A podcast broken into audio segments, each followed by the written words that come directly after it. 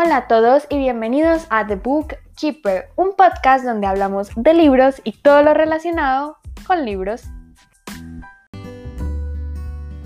Hoy les traigo el wrap up de febrero y marzo. Aquí les voy a contar de lo que leí en estos dos meses, que fueron un total de seis libros. Y tengo que decir que estuvo variado el mes.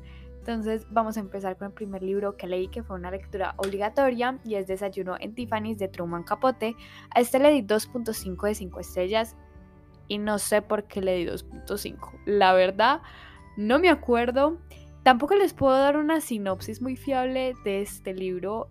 Por referencia, no he visto la película y tampoco sabía mucho de este libro cuando entré a leerlo. Entonces solo les voy a decir que seguimos a un personaje que se llama Holly a través de los ojos de su vecino, de otro personaje que incluso nunca tiene un nombre per se, sino que Holly lo bautiza al narrador como Fred porque le recuerda mucho a su hermano. Entonces em, seguimos a Holly a través de los ojos de Fred y Holly es como un enigma. Entonces eh, de eso trata la historia. Y no me molestó el punto de vista del narrador, siento que esa es la gracia de la historia. Y es una historia buena, es muy sencilla, no deja muchas cosas cerradas, deja muchísimas cosas abiertas. Entonces, si son fans de los finales cerrados, no lean este libro porque les va a dar mucha ansiedad de todo lo que se deja al aire. También siento que la última parte del libro fue súper acelerada, aparte de que no está dividido en capítulos, entonces se siente algunas veces desordenada, pero sí sé que no fue una lectura pesada, porque era mi lectura de descanso entre otros textos más académicos o más difíciles pues, de la carrera. Entonces venía a este libro para seguir siendo, entre comillas, productiva, pero que mi cerebro pudiera descansar, porque realmente no es un libro muy complicado, pero no trascendió más allá. Y no tengo quejas, pues la verdad es muy X y ya no recuerdo mucho de, de los detalles, entonces probablemente en otro mes más ya ni me acuerdo de los nombres de los personajes. Vamos con el siguiente libro, que aquí solo tengo que decir una cosita, y es el quinto libro de Cazadores de Sombras, Ciudad de las Almas Perdidas, escrito por Cassandra Clare. A este le di 3 de 5 estrellas y tengo una única queja. Jace y Clary. Aquí no puedo decir mucho porque claramente spoilers, pero son insufribles. O sea, de verdad son muy repetitivos, sobre todo con con el romance entre ellos, la relación que hay entre ellos, siento que es muy repetitiva, muy dramática para mi gusto. Entonces no disfruté tanto sus puntos de vista, sobre todo el de Clary, que es el más interesante. Algunas veces se volvía como repetitivo, como amiga, concéntrate por favor en la misión que tienes. Mientras que los otros puntos de vista eh, sí estaban mucho más interesantes o, sí quería leerlos. Por ejemplo, el de Simon AC me gustaba bastante eh, cuando aparecían en escena. También hay otro punto de vista que no lo voy a decir porque creo que sería un spoiler porque la verdad yo no me lo esperaba, que me pareció un poquito innecesario, pero al final abre como la puerta para otra trama que supongo que se va a desarrollar a profundidad en el sexto libro. Ya saben que yo voy lento pero seguro con esta saga y bueno, cabe recalcar que Cassandra Clare con cada libro crece más como escritora y sí se nota muchísimo el desarrollo. Siento que son unos libros bastante pesados de leer o al menos a mí no me parecen fáciles y tendría que recomendarlos a personas muy específicas les diría que si sienten demasiada curiosidad por entrar a ese universo, lo hagan. Eh, si me da el éxito, es posible leer el primer libro que siento que es el peor de todos, lo que les digo, a medida de que avanza la historia, em, avanza el desarrollo de Cassandra Clare como escritora, pero definitivamente son libros ladrilludos, lo que les digo es algo difícil de recomendarlos, pero sí siento que la historia vale la pena, me gusta mucho la historia, solo que la manera de escribir de Cassandra Clare algunas veces sí me parece difícil, sobre todo al principio cuando apenas estás acostumbrando a la manera en la que escribe, ya después le coges el tiro y es mucho más fácil de seguir. Con los orígenes, porque se supone que uno tiene que ir alternando eh, a partir del cuarto libro con la saga de los orígenes. Em, cuando empecé a leer la saga de los, orígenes, sí sentí que ya me había acostumbrado a la pluma de Cassandra Clare y dije, wow, ¿qué es esta maravilla? ¿Qué es esto tan increíble? Y tengo que admitir que tengo mucho miedo de leer el tercer libro de los orígenes, que se supone que lo tengo que leer em, ya.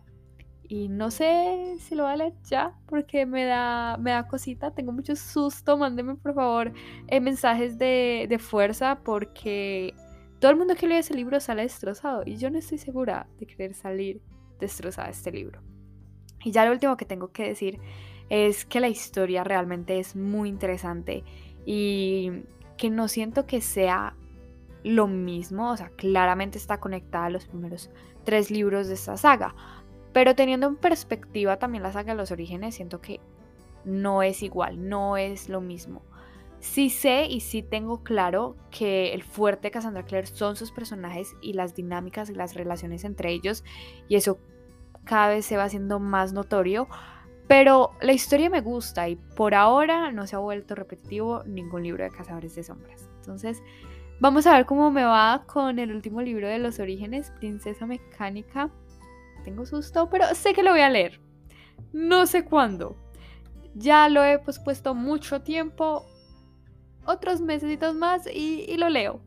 Prometo que lo leeré este año porque sí o sí ya es hora de ir cerrando esta primera saga y también comenzar con las otras. El tercer libro, que ya les dije que es mi obsesión, es Sin Filtros de Iriaje Parente y Selene M. Pascual. Este libro leí 5 de 5 estrellas y es como un retelling o se reimagina la historia de Anne of Green Gables de L.M. Montgomery en un contexto mucho más actual. Entonces prácticamente tenemos a los personajes calcados, pero se mudan a un ambiente siglo XXI. Y es muy interesante seguir a estos personajes. Claro que sí, se mete trama. Em, pero es un libro que va mucho más allá. Si son fan de la serie, o del libro de Anne Coneo, Anne of Gambles, por favor, por favor, lean este libro.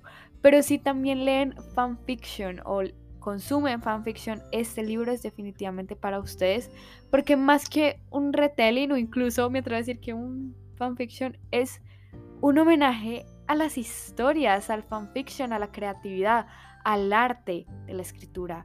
Y es algo con lo que conecté muchísimo, aparte de que las autoras escriben hermoso y tengo muchísimas ganas de leer algo más de, de estas dos autoras, porque su pluma es bellísima y también los personajes y las situaciones que crean. Y el final me llenó el alma, no pensé que un final en serio fuera a ser tan trascendental para mí, porque los finales sí son importantes, pero para mí no lo son todo, como que disfruto más el camino o la mitad del libro que el final. Sí sé que hay finales que le dan sentido a todo lo que pasa. Por ejemplo, acabo de terminar un libro que el final eh, me planteó muchas cosas y me hizo pensar en otras. Y también eh, hay otro libro aquí que el final es súper importante. Pero normalmente para mí el final no es todo. Y, y aquí, este final, estas últimas páginas me dieron vida. Es que no lo voy a olvidar fue verdad increíble y definitivamente vale la pena leer este libro. Por favor, leanla, que es mi nueva obsesión. El siguiente libro es El final de los Eternos de Guillermo J. Mejía.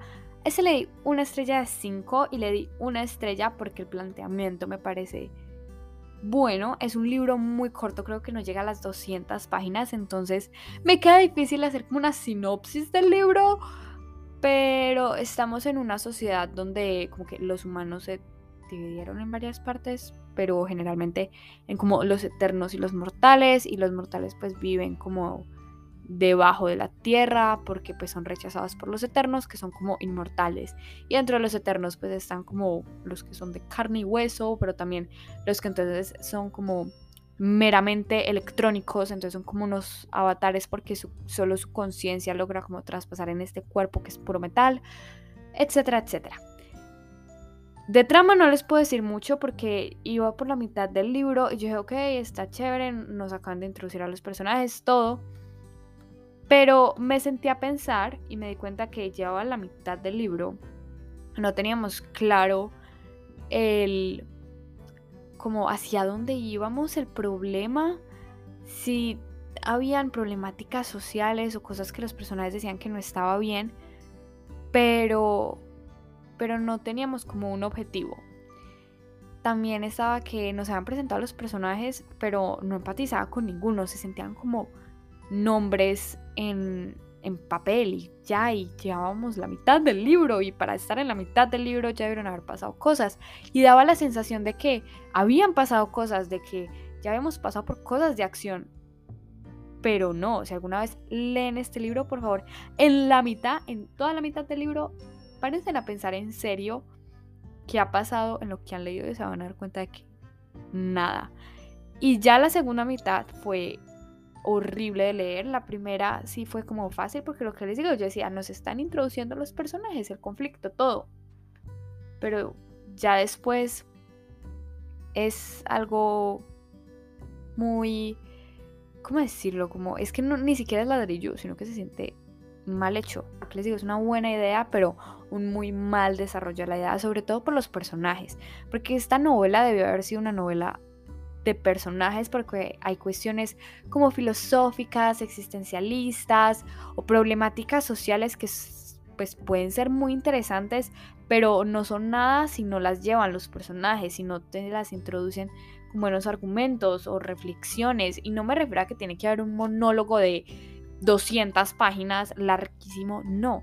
Son acciones de los personajes, cosas que hacen, que piensan, que les pasaron, que llevan al lector a pensar sobre estas cuestiones filosóficas, porque tampoco se ahondaba en esto, no eran párrafos y párrafos de, existencialismo, para nada, cero, nada que ver.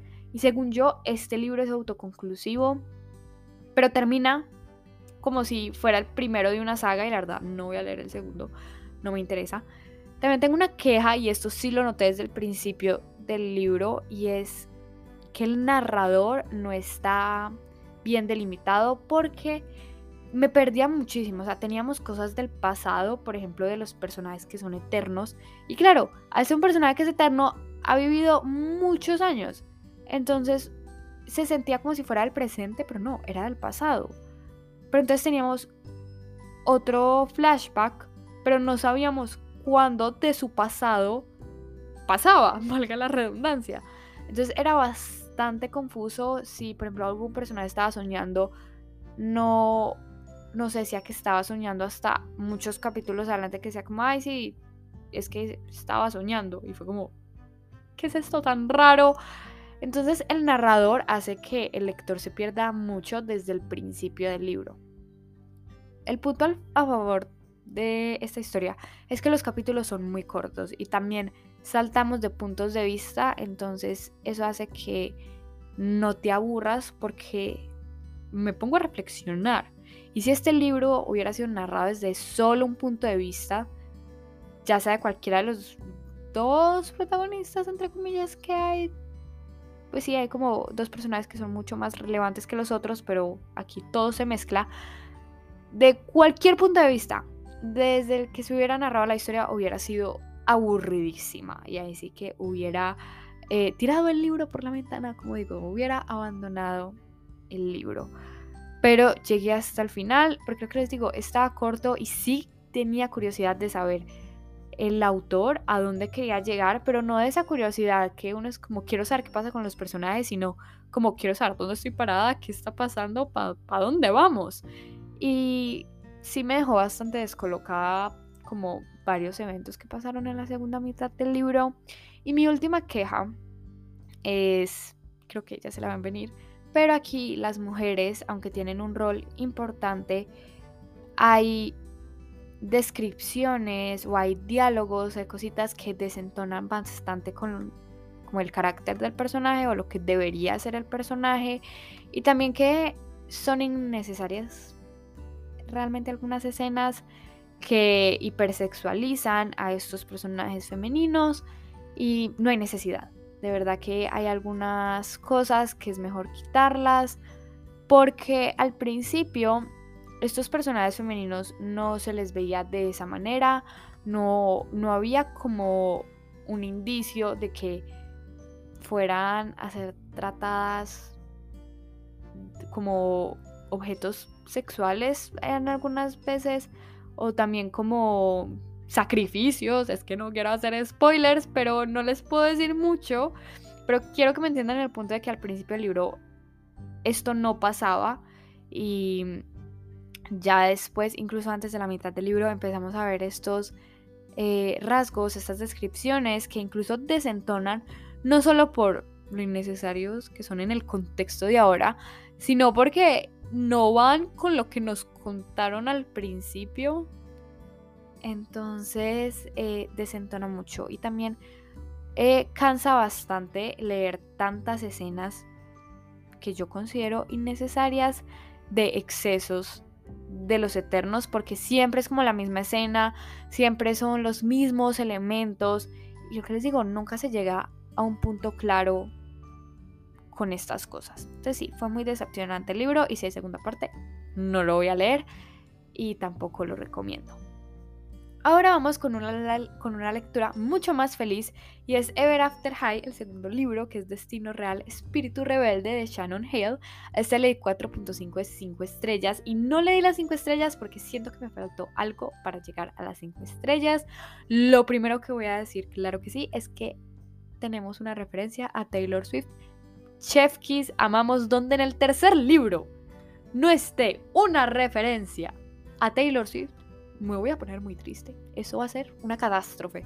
Pero tengo fe, espero poder conseguir el tercer libro. Si saben dónde conseguirlo, me encantaría que me dijeran por Instagram, arroba The Bookkeeper Podcast. Y bueno, ese es el segundo libro, lo dejamos muy literal, donde se acabó el primer libro de Ever After High. Ya saben que yo soy muy fan de la serie animada, me encanta, me fascina. Desde hace mucho la veo y la repito y la vuelvo a ver y no me callo, me encanta hablar de la serie y mm, cuando me, di cuenta que había el libro, claro que sí, lo compré y lo leí apenas pude y me gustó mucho el libro, siento que me llena como mi corazoncito chiquito y mm, son muy fáciles de leer y muy rápidos de leer, en ningún momento me aburrí, realmente no tengo ninguna queja, incluso siento que los personajes son bastante profundos, sobre todo los principales, Apple y Raven, y no recuerdo si les comenté, yo creo que sí, que Apple en el primer libro mm, me cayó mal. bueno, no me cayó así súper mal que digamos, pero no era la misma Apple de la serie. Siento que al tener a esta Apple empaticé más con Raven y no porque estuviera mal escrita, sino porque en serio al ver la profundidad del personaje de Apple yo decía como, no me gustaría tenerte como compañera de cuarto. No, cero. Raven, amamos a Raven.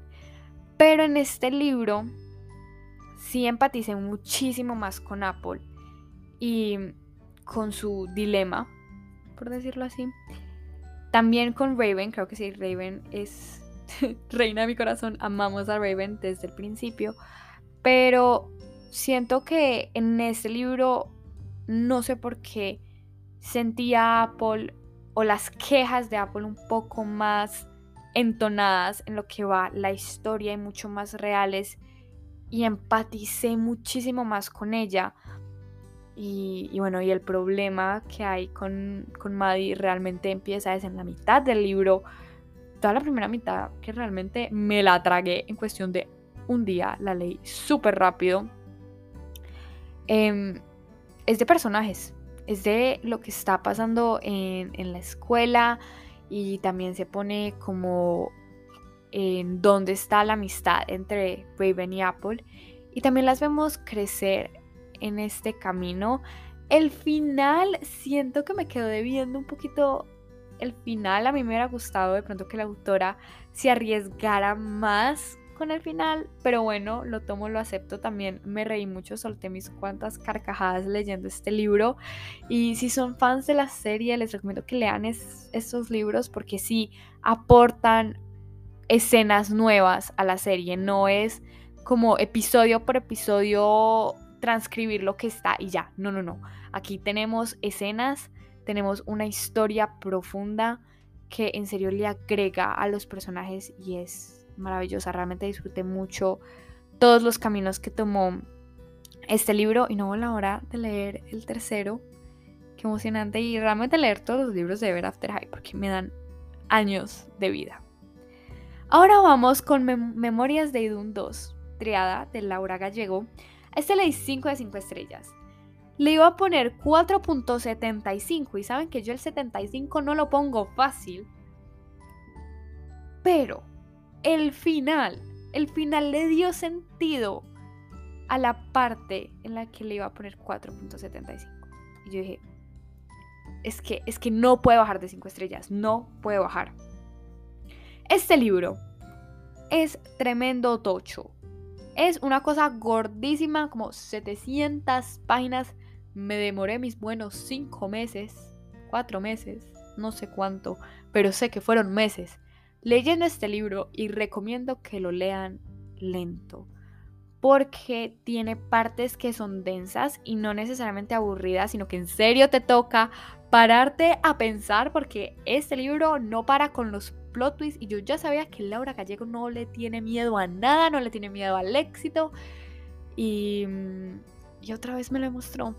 Dios, es que me quedo sin palabras cuando hablo de este libro porque en serio que las decisiones ejecutivas que toma la autora, que toma esta mujer, son impactantes. Hacen que me quede con la boca abierta. Es que ni puedo respirar. Porque esto es plot twist tras plot twist y tiene sentido para la historia. No es simplemente por hacer un shock gigante. No, no, no.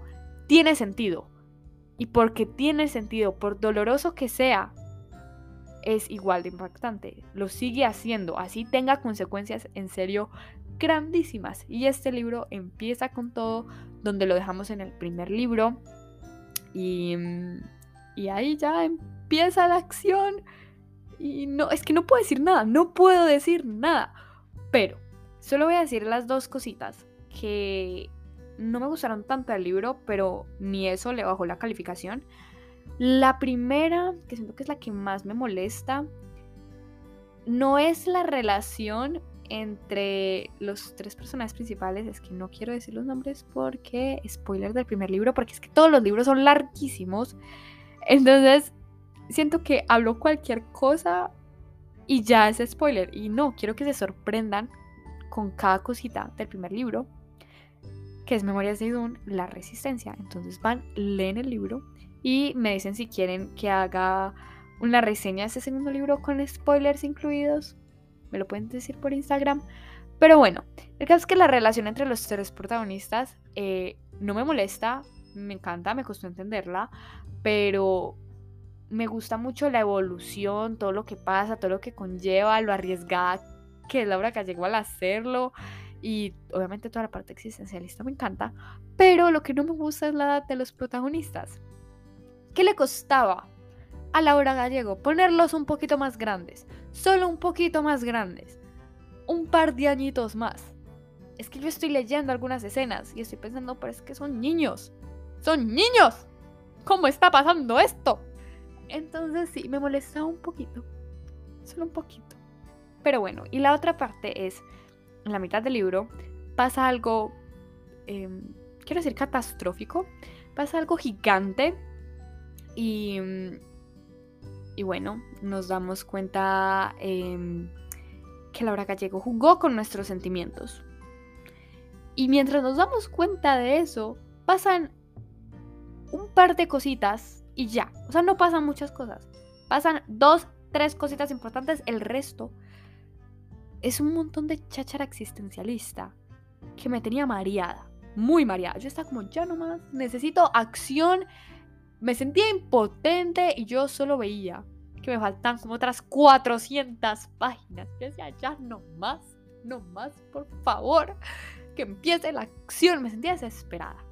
Pero si esa parte, que es lenta, insufrible, no hubiera pasado, el final no tendría sentido y no sería igual de impactante. Porque es que no fue que nos dimos cuenta al final, al final. No, no, no. Porque pasó lo que pasó y nosotros como lectores sabemos lo que sabemos, nos anticipamos el final. Sabemos lo que se viene, porque Laura Gallego nos enseñó muy bien todo lo que tiene que pasar en este mundo de fantasía, porque es alta fantasía. En general, esas son mis únicas dos quejas, el resto impecable.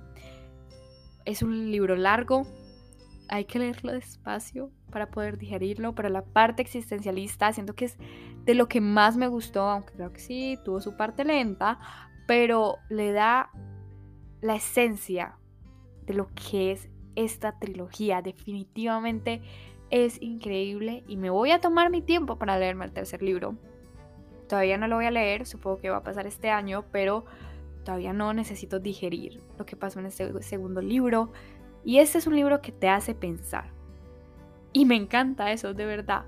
Amé este libro, me encantó y le tengo mucha fe al tercer libro. Sé que no me va a decepcionar, pero también tengo miedo, porque el tercer libro es incluso más largo que este.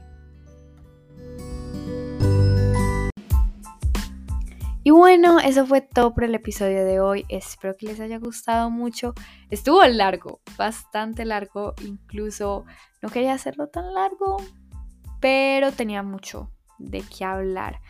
Porque el episodio pasado sí que hablamos una hora con Belu de una simple lectora bajo 22 sobre la serie Sharon Bone y también de los libros. Vayan a escuchar el episodio si no lo han escuchado, quedó muy cool y de verdad muchas gracias por escuchar los episodios. Yo los veo en el próximo. Chao.